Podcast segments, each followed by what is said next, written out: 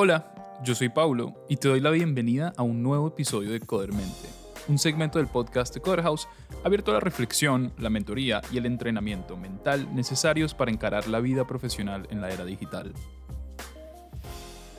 En el episodio de hoy, háblate, en serio. Primero que nada, quiero que sepas que hablarse no es una locura. Es probable que ya lo hagas, y hasta quizás creas que hay dos voces, como dos discursos totalmente opuestos que se pelean por tu atención. Es perfectamente normal. El asunto está en cuándo y cómo aparecen esas voces. Pensemos en una situación de entrevista, por ejemplo. Antes de comenzar, quizás te puedas hablar para motivarte previo a la entrevista.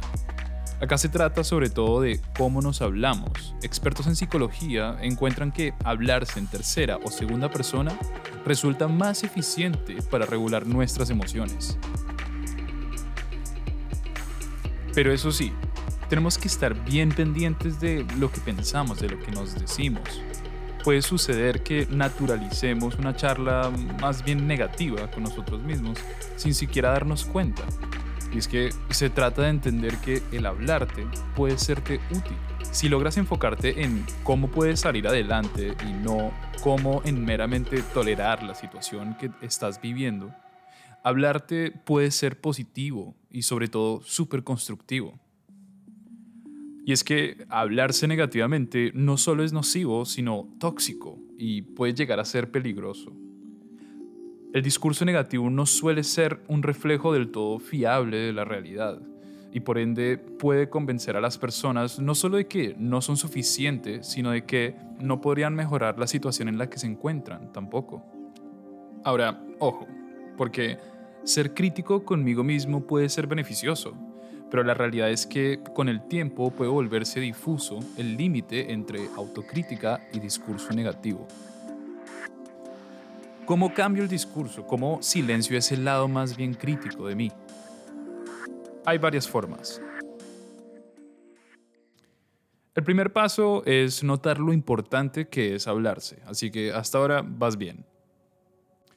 El siguiente paso puede ser utilizar algunas técnicas de autoayuda, como comenzar a ensayar algunas frases más constructivas, más positivas Encuentra el equilibrio entre lo positivo y lo negativo para encontrar algunas afirmaciones que sean lo más sinceras posibles.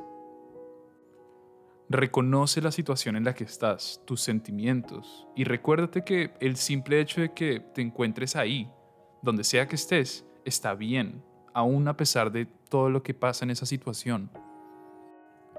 Por último, mi favorita, aprender a hablarse en tercera persona y dejar de hablarse en primera persona. Esto te puede ayudar a generar una sólida distancia psicológica de esa voz y poder disociarte de ti, de la situación y eventualmente del mundo.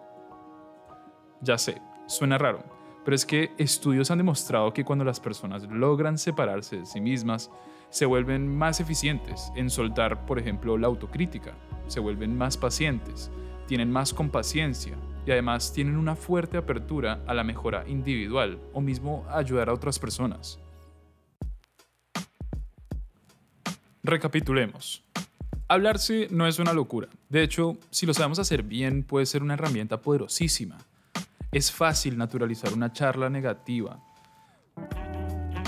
Y más aún si practico la autocrítica regularmente, porque en algún momento puedo perder el límite de lo que es autocrítica y de lo que es totalmente negativo.